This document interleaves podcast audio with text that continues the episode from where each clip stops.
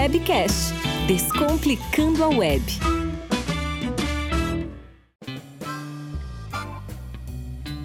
Olá, eu sou o Wagner e sejam bem-vindos, bem-vindas ao nosso seu webcast, o podcast do Seu Web BR. O Seu Web BR é o centro de estudos sobre tecnologias web do NICBR. Hoje eu estou com o Paulo Curado. O Paulo ele é formado em engenharia pela Unicamp e tem especialização nas áreas de qualidade pela Unicamp e gestão empresarial pela Fundação Getúlio Vargas em São Paulo. E tem uma belíssima carreira no CPQD como pesquisador da área de telecomunicações. E já há bastante tempo ele lida com eh, esse tema fibras e cabos óticos e já ocupou no, dentro do CPQD vários cargos gerenciais. Além disso, também ele é membro de alguns conselhos, entre ele o Conselho Administrativo da Associação Brasileira de Avaliação de Conformidade e do Conselho de Administração da, da Padtech. Hoje, o Paulo é diretor de inovação do CPQD, é, que é uma área é, responsável pela gestão da inovação, né, como o título de diretor diz, e inclui inovação aberta, plataformas tecnológicas, é, dentro dessas plataformas tecnológicas, tudo aquilo que envolve inteligência artificial, conectividade e segurança da informação. Então, o Paulo atua numa área bastante ampla de inovação e como a gente já tinha até conversado um pouquinho antes de começar esse podcast, ele também já há bastante tempo atua com inovação, é, que é uma das coisas que nos interessa muito aqui dentro do nosso podcast. É, ele também ele é coordenador de unidade dentro da, da Embrapi, né, que é a empresa brasileira de, né, de pesquisa e inovação é, do, do, do CPQD. E também é uma tem uma atuação na área de comunicações avançadas e é presidente da rede MCTI Embrapi, de inovação em inteligência artificial. É um currículo bastante robusto que nos enche de orgulho e honra de ter o Paulo Curado aqui conosco. Olá, Paulo. É um muito, é muito prazer nosso aqui mesmo, de verdade, receber você no nosso podcast. Seja muito bem-vindo, Paulo. Olá, é, muito obrigado aqui pelo convite. É uma honra para mim poder participar é, dessa conversa com vocês, né?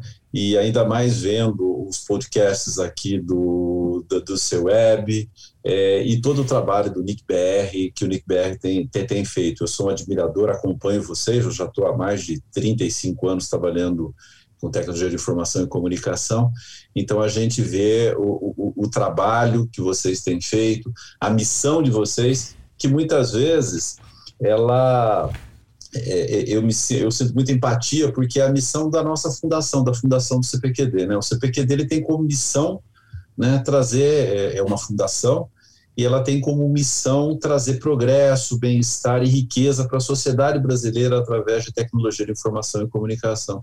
Então eu vejo uma similaridade muito grande com os objetivos aí do NICBR, que é de trazer, é, é, trazer para a nossa sociedade é, mais informação, fazer com que isso funcione, funcione muito bem, que seja mais democrático. Então, é uma empatia muito grande, um prazer, uma honra estar aqui com você para debater uh, os assuntos que a experiência vai nos dando ao longo dos anos, né? A experiência vai nos dando.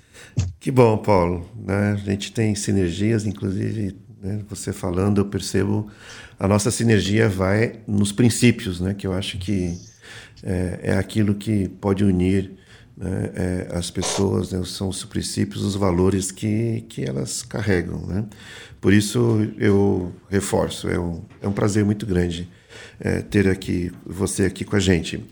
E, e, e dentro aí da sua história, da sua trajetória profissional, uma das coisas que é, é, chama atenção no seu currículo é a sua atuação nesse tema de inteligência artificial. E aí vamos entrar no nosso primeiro tema, que é inteligência artificial e, e web, já que também web é o foco nosso aqui de atuação do Centro de Estudos sobre Tecnologias Web e a gente está muito atento, temos um olhar muito acurado para esse lado da conexão de inteligência artificial e web.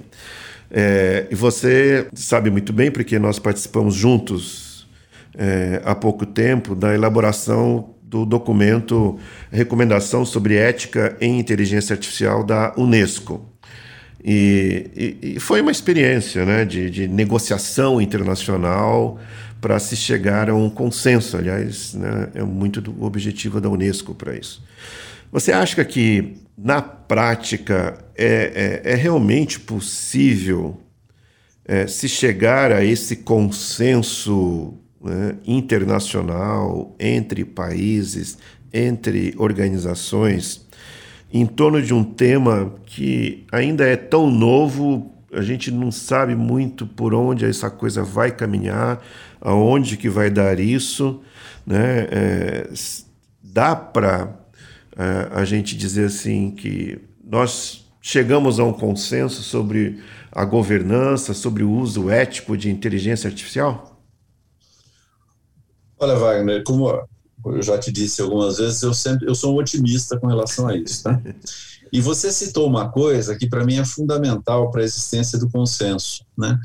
que é, que é você alinhar os valores. A partir do momento que você sabe quais são os valores de cada um, é, e você consegue ter muito claramente quais são os valores e princípios, a construção do consenso depende muito de negociação. Então, eu participo já há algum tempo dos, dos fóruns da UIT, é, dos fóruns da BNT, que são organizações que trabalham por consenso. Então, a experiência me mostra o seguinte: é, você falou uma coisa que é fundamental.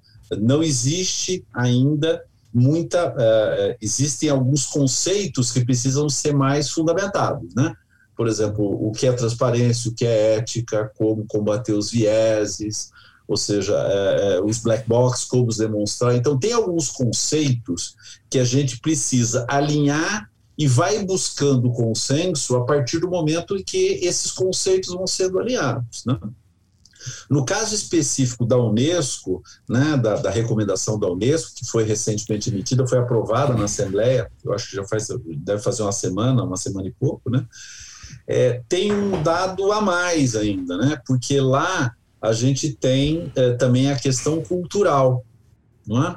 é a, a, questão cultural é muito arraigada, que no caso brasileiro ela, ela é um pouco mais plana, ou seja, a gente tem as diferenças regionais, mas a gente vai conseguir, é, conseguir ter isso plano. Então, na minha visão, a gente é, primeiro tem que trabalhar os princípios, ser bem principiológico, né? É o que, inclusive, o PL, o PL é, que está em discussão no Congresso foi, foi o lado principiológico, onde a gente alinha os princípios e, a partir daí, é, vai para um consenso de como executar esses princípios que a gente está que a gente está colocando, tá bom?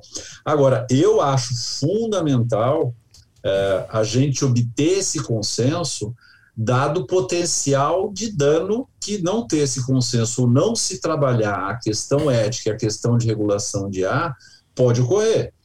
Então eu vejo assim, uh, e, e, aí já falando, eu vejo que o NIC-BR, ele fez um trabalho de mediação, ele faz um trabalho de mediação. Hoje eu ainda não tenho o conceito se isso vai ser necessário em termos, uh, em termos de inteligência artificial, ainda não existe um consenso mas é um trabalho admirável, né? E você e a gente precisa é, precisa começar a usar esses modelos de sucesso para nos guiar na busca desse consenso, tá? Então eu acho que a gente tem que fazer, é, nós estamos num, num bom caminho com relação a isso, tá? É, mas eu fico pensando, Paulo, assim, que você falou agora há pouco de, né, é, a gente tem que chegar no no consenso, em função até mesmo dos valores e princípios que a gente tem, né, para é, combater os vieses, para eliminar os vieses. Né? Mas eu fico lembrando aqui, por exemplo, o, o nosso presidente aqui do NIC, o Demiguetico, ele fala assim: bom, acho que a gente precisa pensar um pouco sobre essas afirmações, porque é, a, a, a, máquina ela vai aprendendo né, a partir dos dados que elas né, é, é, que é, oferecem para o aprendizado dela. E aí, se ela coleta um, um conjunto de dados, uma massa de dados muito grande, por exemplo, das redes sociais. E essa massa de dados, ela é uma massa de dados que revela misoginia ou né, é, racismo né, presente na sociedade, né, a gente não pode deixar que isso seja a verdade. A gente tem que introduzir viés para que ela não né, tome decisão baseada nos dados que reflete uma, é, uma sociedade Sim. que é racista, uma sociedade que é misógina, por exemplo. Então a gente tem que introduzir viés para corrigir esse problema. Isso. É, na realidade, o mundo é enviesado, né, o Wagner? Né? O, o, mundo é cheio de viés. Então eu acho uma excelente oportunidade quando a gente trabalha com inteligência artificial para poder trabalhar em cima e reduzir essa questão dos vieses, tá? É, e, e, e não só os vieses que a tecnologia nos traz, mas sim a própria construção da tecnologia. Né? Então, eu concordo com o, Demi falando com isso. O mundo é enviesado, realmente. Se você pegar qualquer massa de dados, ela vai ter um viés. É. Mas eu acho que a beleza que a gente vai ter da tecnologia e o que a tecnologia pode contribuir é exatamente buscar a remoção desses vieses no futuro. Né? É, me preocupa mais hoje, Wagner, na construção do viés, ah, o mundo está muito polarizado. Né? A sociedade hoje está muito polarizada. O Brasil, em particular, hoje está muito polarizado. Né?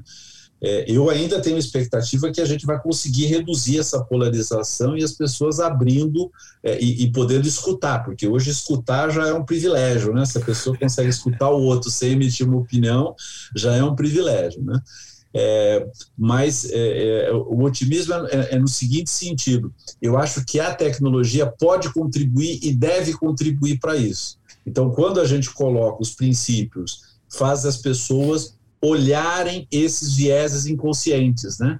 Porque são vieses que estão é, que estão arraigados há muito tempo. A gente é, é, é, é viés até, na, na, na, até no linguajar que a gente utiliza. Né?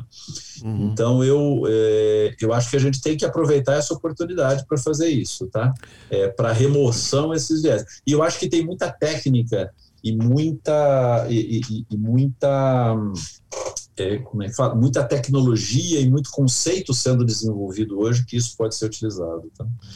É, nessa, nessa linha aí do que nós estamos conversando, é, em larga medida, a inteligência artificial exerce seu aprendizado de máquina né, a partir dessa, desse, dessa massa de dados muito robusta, conforme eu falei, que, né, e, e, e, você até né, concorda, né, da, da, que reflete uma, uma sociedade que é enviesada, ou o mundo, né, essa massa de dados reflete o mundo enviesado.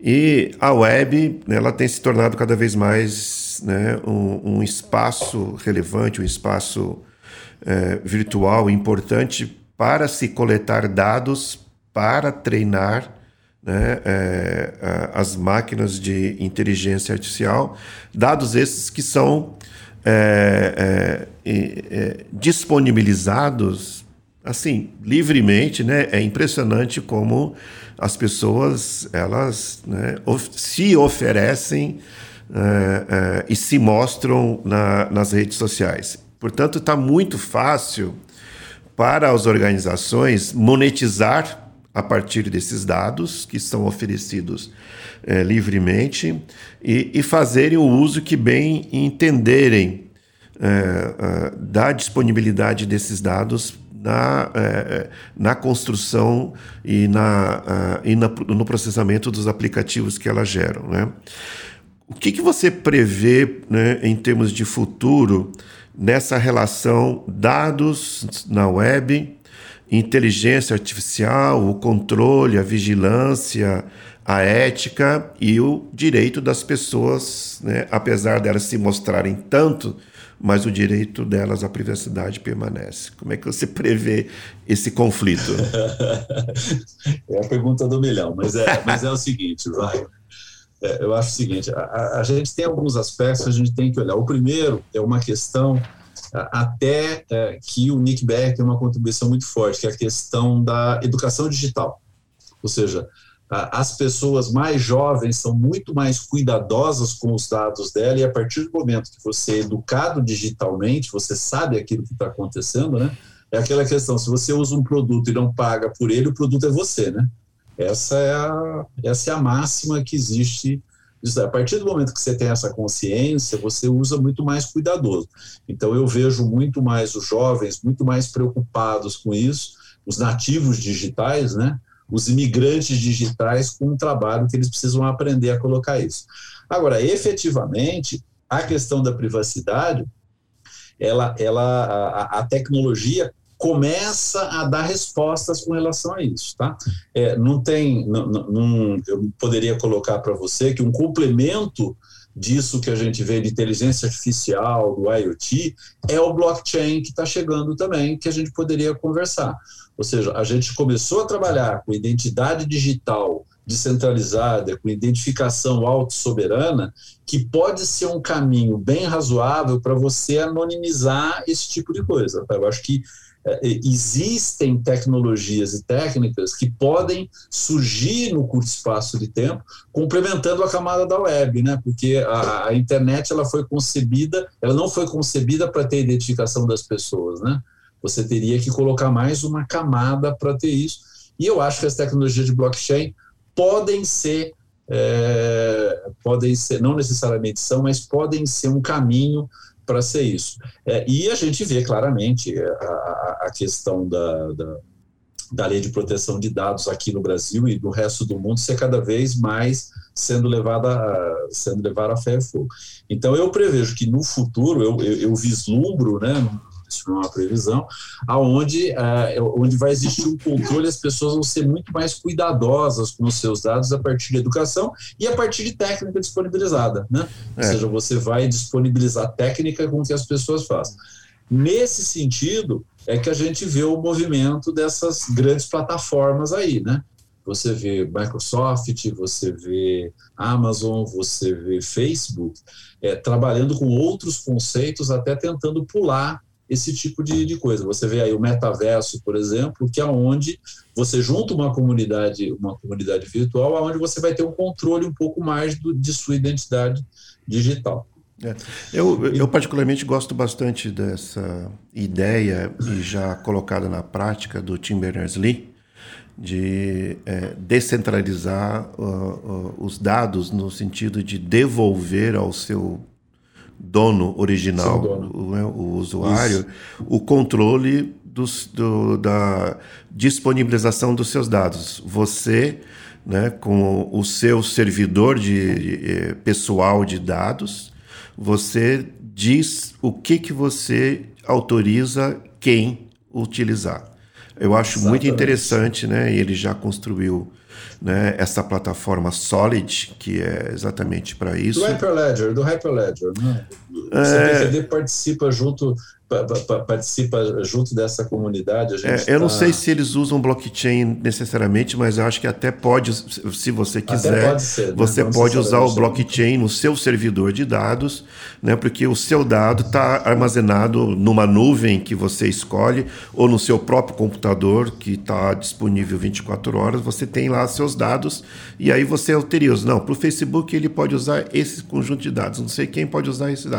Eu gosto muito dessa ideia, né? Eu não sei o quanto que o mercado vai abraçar essa ideia do Tim Berners-Lee, mas me parece interessante, pelo menos assim do ponto de vista pessoal, eu tenho o controle do que, que eu disponibilizo para quem. É. Agora, tem uma coisa complementando isso que está falando, Wagner, que tem muito a ver com aquilo que a gente está falando da regulação de A, das recomendações, dos princípios, que é a questão da transparência, que transcende você dar a documentação, ou seja, você explicar o que está acontecendo, você explicar como que isso está ocorrendo. Eu acho que as empresas, e, e, aí eu sou bastante é, é, bastante favorável a isso, as empresas têm que deixar isso reservado para o, o, o, vamos dizer, o segredo industrial, mas o segredo industrial, para algumas coisas, principalmente as coisas que são sociais, ele deixa de existir, ele precisa ser transparente. Uhum. Então, eu acho que esse movimento é de haver mais transparência, da explicabilidade dos modelos, Sim. eu acho que isso vai ser vai ser um ponto de inflexão com relação a isso. Se a gente conseguir definir, e aí vem aquilo que a tecnologia é muito nova. Conceitualmente é legal, agora como fazer isso é que a tecnologia vai ter que trabalhar. Ou seja, como que a gente vai aferir essa transparência e vai aferir que isso não é um black box, que o, que, que o dado que ele usou para treinar é bem razoável. E aí eu vejo técnicas, né? Eu estava estudando a, questão aqui na. A, a gente faz parte da, de um dos centros de inteligência artificial da FAPESP, o BIOS, aqui, com o professor João Romano, né? E lá eles têm um projeto de um data lake, que chama de Rebios, onde você coloca os dados, anonimiza, e aí você disponibilizaria para a sociedade para verificar se existe viés ou não. Ou seja, é, é, é, um conceito um pouco diferente, que o NICBR poderia trabalhar muito no futuro, ou seja, disponibilizar dados de tal maneira que eu consiga testar um modelo e verificar se ele está enviesado ou não a partir de um dado que a gente tem certeza que não esteja. Então, eu acho que esse é o conceito que o MIT começou a, começou a trabalhar. Eu vi alguns do, do, do, Oriente, China, trabalhando em alguma coisa disso, apesar que é um caso muito específico lá. E eu começo a ver isso acontecer aqui no Brasil. Eu vejo lá Fiocruz fez alguma coisa parecida com isso, com dados de saúde. E a gente tem que pensar em dados sociais para isso. Então, é, é uma vamos dizer, é, é, como a gente fala, são coisas muito novas que a gente vai ter que ir aprendendo on fly, né? Ou seja, é. a gente vai learn on fly. E é, e é sempre aprendendo coisas novas. Né? Não sei é. se eu respondi a tua pergunta. Não, sim, eu acho que é mas eu, eu acho que a gente uh, viu um leque aí de daquilo que se pode fazer em termos de tratamento de dados, né? A, a transparência, a explicabilidade, é, a, a a, distribuição, a descentralização dos dados, eu acho que tem aí um leque de ações que pode ser feito, inclusive o Brasil pode, né, podia aparecer isso de uma certa forma nesse tópico no, no cenário internacional, que eu quero aproveitar para in, in, introduzir o segundo assunto, que é o Brasil como ator né, é, internacional em inteligência artificial. É, você também participa né, da, da, né, dos grupos de trabalho da, da Estratégia Brasileira de Inteligência Artificial, e eu queria que você pudesse comentar é, a sua participação nessa, é, nesses grupos de trabalho e o que, que você entende, ou como que você, o que, que você acha que seria dizer, o principal passo a ser dado é, é, numa estratégia brasileira de inteligência é, artificial né, para ser um ator internacional relevante. Tá. Ó, primeiro, eu como, uh, como presidente, uh, vou voltar um pouquinho. A Embrapi, ela tem uma rede de 19 centros de inteligência artificial, né? Então a gente formou uma rede. Essa é, existe uma presidência que é, que, que é rotativa. Eu tive a honra de ser o primeiro presidente de organizar essa essa rede, né? E essa rede, ela, ela junto ao MCTI, ela dá o suporte. Eu faço parte do grupo de governança da Estratégia Brasileira de Inteligência Artificial. Ela começou já há algum tempo, uma consulta pública, ela demorou um pouco para ser emitida, foi emitida em abril do ano passado, eu acho que abril, março, abril do ano passado. É, e assim, é, ela, ela tem muitas virtudes e algumas lacunas que a gente precisa que a gente precisa trabalhar uma grande virtude do MCTI esse ano foi chamar a sociedade, chamar as entidades e associações para trabalhar junto na governança e construir o modelo de governança da estratégia e como ela vai evoluir. Eu acho que esse ano foi um ano muito de estruturação, de todo mundo se entender com relação a isso e também de priorizar. Tá? Ou seja, eram muitas estratégias, são 73 ações em 11 eixos, e a gente tinha algumas coisas precisavam ser priorizadas.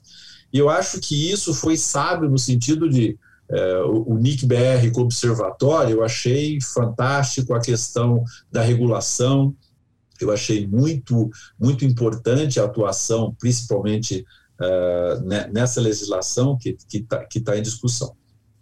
Então, o papel da gente lá, o meu papel hoje é como se fosse um facilitador, um, facilitador das entidades e poder fazer as conexões entre os diversos eixos que elas se compõem, entre esses 11 eixos que se compõem. Então, é isso que a gente está tentando fazer para construir, além da estratégia, ou seja, o que fazer, o próximo ano é, vai preencher uma grande lacuna, que são metas e indicadores, que eu acho que o observatório vai ter. Essa foi uma lacuna é, que não foi possível até, a, até se fazer, uh, porque, como você próprio diz, é, é, é, é novo. Apesar da gente estar atrasado com relação a isso, o nosso atraso é de dois, três anos. Tem coisa que nós estamos dez anos atrasados, 15.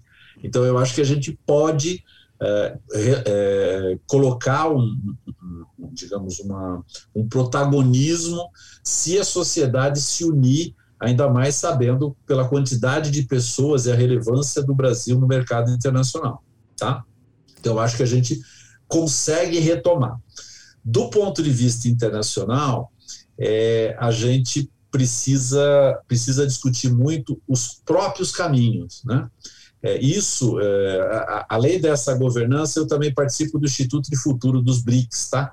O CPQD é o instituto uh, que representa o Brasil nos BRICS e eu tenho participado de algumas reuniões sobre inteligência artificial lá, né? Que reúne China, é, Índia, África do Sul, né? E a Rússia. E existe um consenso nesses países, assim, é, da autodeterminação. Ou seja, é, nós temos que escolher os nossos caminhos, porque nós somos diferentes dos outros, né? nós temos um contexto nacional que nós precisamos respeitar, e, por outro lado, nós temos que entrar no consenso internacional nos grandes temas. É uma tarefa mais difícil ainda, não é, o, Wagner, é, que, a gente, que a gente colocou. Mas, é, dada a participação que está tendo hoje, nós temos mais de 20 entidades coordenando cada eixo das estratégias. Nós temos o CGE trabalhando com indicadores, nós temos o NIC-BR trabalhando nessa construção dos indicadores, então, eu acho que nesse próximo ano nós vamos preencher as grandes lacunas que existem com relação a isso é, e buscar uma coisa fundamental que é o investimento, que é o fomento, tá? Para isso, nenhum país consegue se não houver um fomento com isso complementado, principalmente numa área de tanta de tanta novidade, tá? Mas, Eu acho que nós precisamos buscar isso.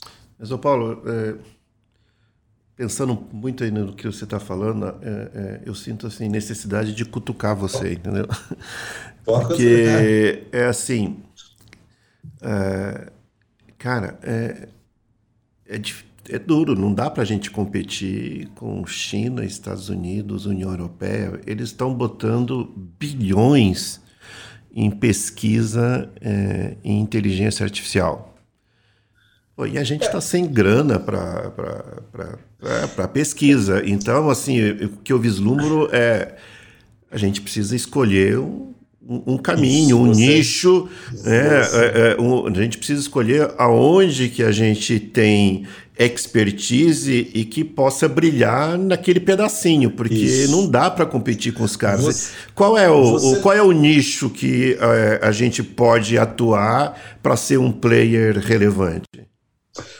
Você tocou bem no, ponto. Tá? Eu diria para você que o problema não é escolher o nicho. O problema é o problema do que nós vamos desapegar, é o que nós não vamos fazer. Tá? A característica cultural da gente é querer abraçar o mundo, né? Nós somos grandes, 200 milhões, podemos pegar tudo.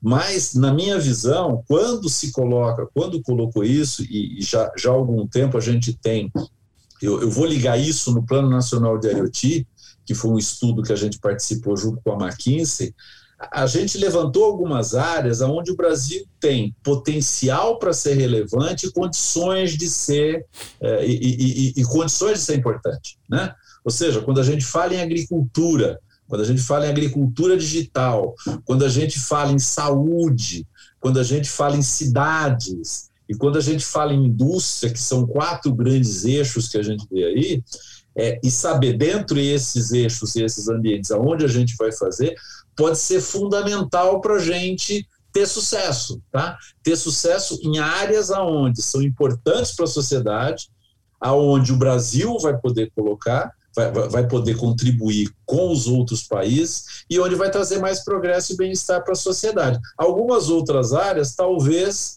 nós não sejamos protagonistas, nós sejamos seguidores e temos que ter consciência para isso.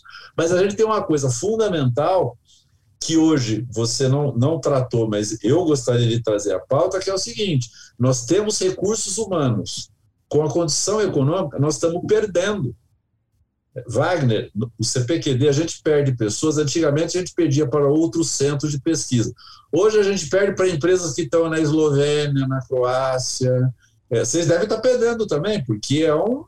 É assim, a competição por talentos é global. Sim. Entendeu? Sim, sim, sim. Então, além de saber que áreas nós temos que investir, num país onde o índice de desemprego é tão grande, falta para gente para trabalhar em tecnologia. Verdade. Então, é uma grande oportunidade da gente melhorar a condição de vida, trabalhar os viés, ou seja, trabalhar a questão da diversidade, tá?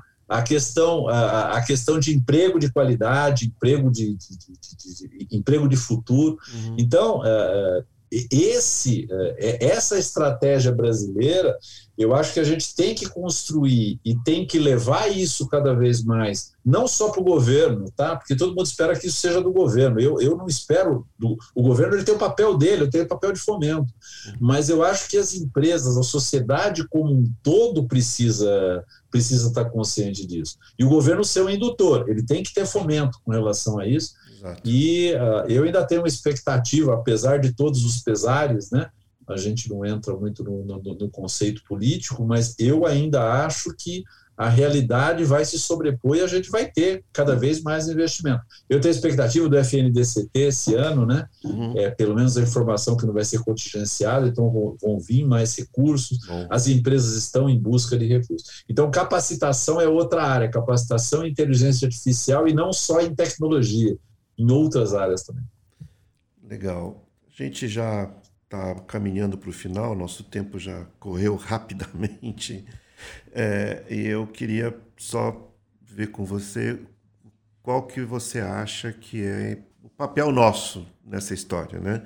O, o papel de, dos órgãos de pesquisa, dos órgãos de governança, como né, o, o, nós aqui, o Centro de Estudos sobre Tecnologias Web, o NIC-BR, o, o, próprio Comitê Gestor da Internet, o, o CPQD, a Embrapi, né? Dizer, são órgãos né, de pesquisa e de governança.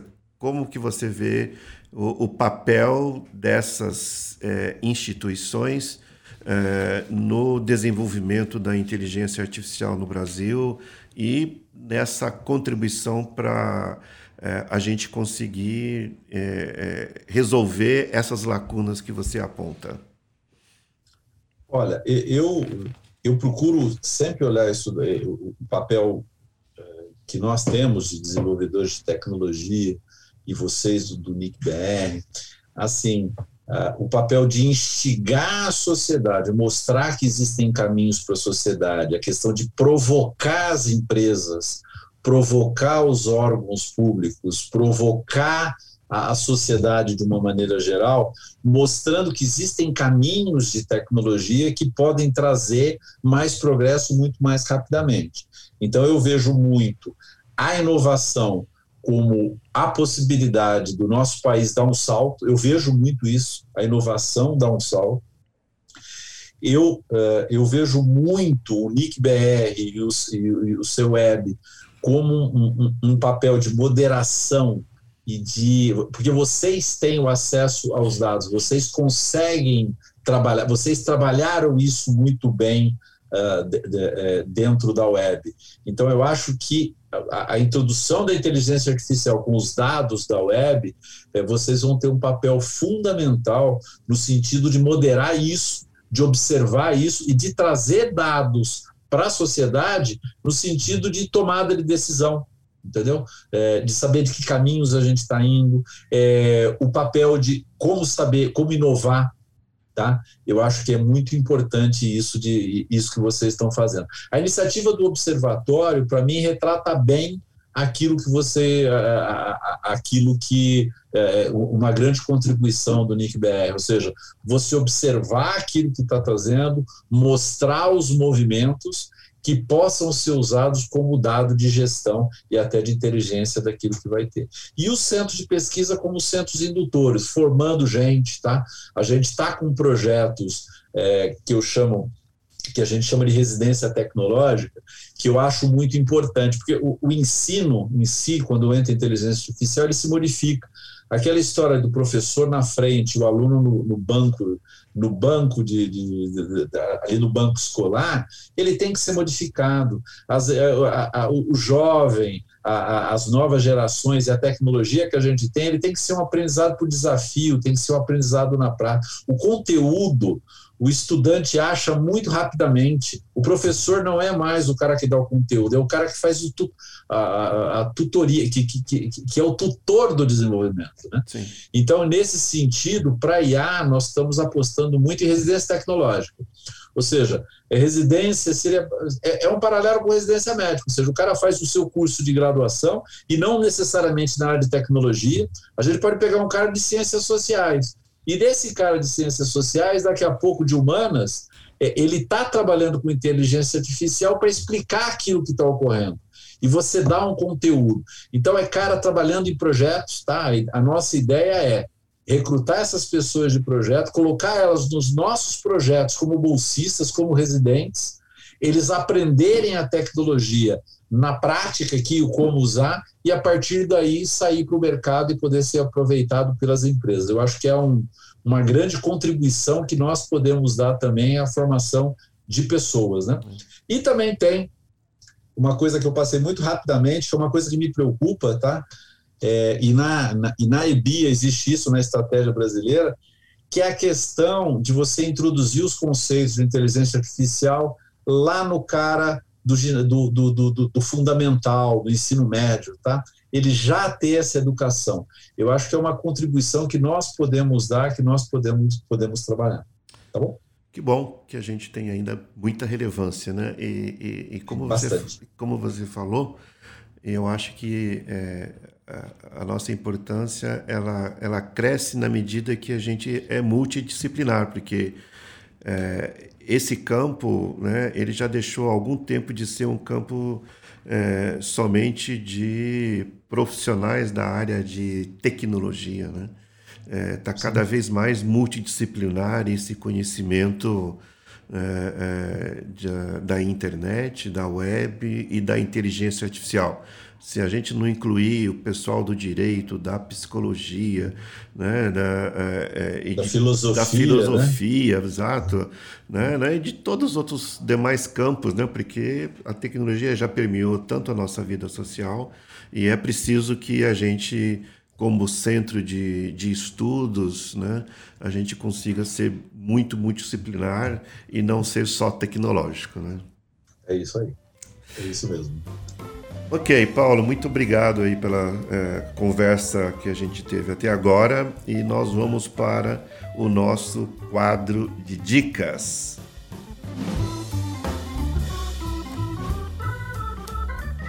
Nós sempre deixamos alguma dica sobre o tema para os nossos ouvintes. Pode ser um livro, pode ser um filme ou um artigo.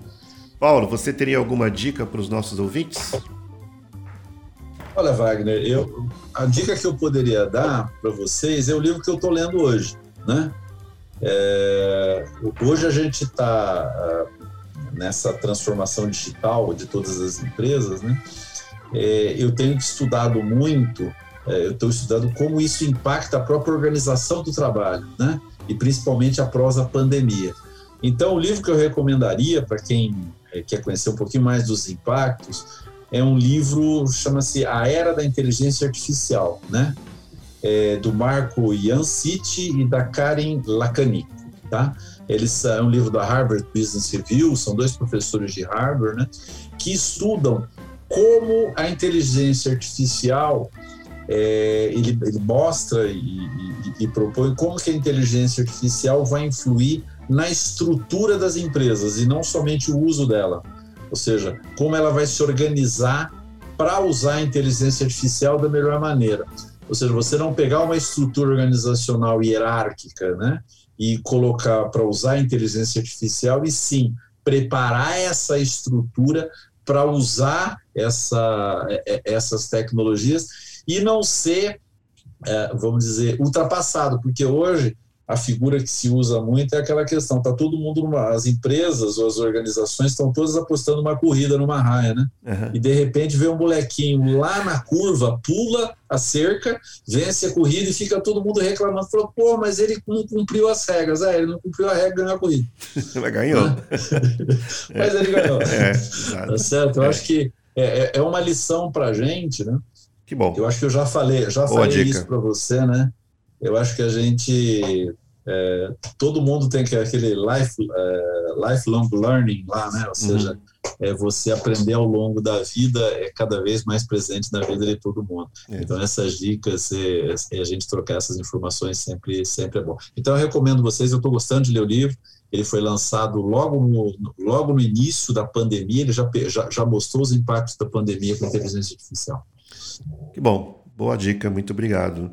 Eu também queria dar uma dica. É, para quem ainda não viu, né, tem uma série na, na Netflix, é, A Batalha Bilionária, o caso Google Earth. Né? Trata-se de lá em Berlim, é, na década de 90, um artista e um, e um hacker eles inventaram né, uma nova forma de ver o mundo.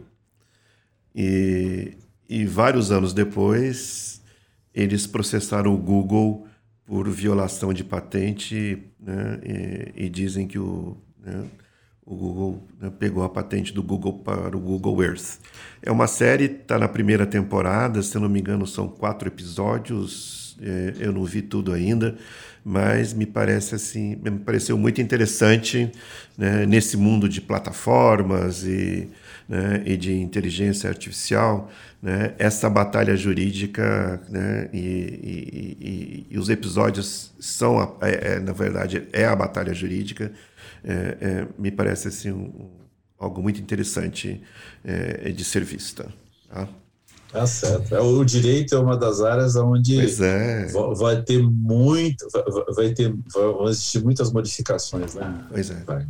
Nossa, muita. É Bom, Wagner, quero. Eu queria agradecer o seu tempo, tá? Agradecer a oportunidade de vir aqui falar com vocês. Ao tá? contrário, tá? ao contrário. Estamos disponíveis aí. É. Quando você precisar de alguma é, é, que você precisar aqui, o CPQD, e eu estou sempre à disposição nós de vocês, que, admirador de vocês, tá? Nós que agradecemos muito, viu, Paulo? Foi uma honra ter você aqui com a gente. Agradeço aí o seu tempo disponível. Tá? Muito obrigado, Paulo. Até lá, Wagner. Esse podcast é uma das iniciativas do NIC BR, que é proporcionada pelo registro do domínio .br. Registre o seu .br, tenha um domínio brasileiro. Inscreva-se e deixe nas nossas redes sociais os seus comentários sobre o nosso podcast. No Twitter você nos encontra no arroba CEWebBR ou arroba ComuniqueBR. No Facebook, no Instagram, no LinkedIn e no Telegram, nós somos NickBR. Muito obrigado, gente, pela audiência e até o próximo episódio. Tchau, tchau.